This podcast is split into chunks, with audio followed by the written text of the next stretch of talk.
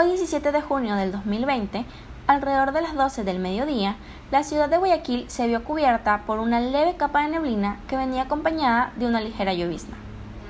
Minutos más tarde se convirtió en una lluvia poco intensa pero más prolongada. Dicha lluvia tomó por sorpresa a todos los habitantes de la ciudad, ya que muchos daban por finalizada la época de lluvia. Varios expertos en climatología comentan que las recientes lluvias se deben a las actividades volcánicas de varios volcanes en Ecuador e incluso comentan que es posible que las ligeras lluvias continúen.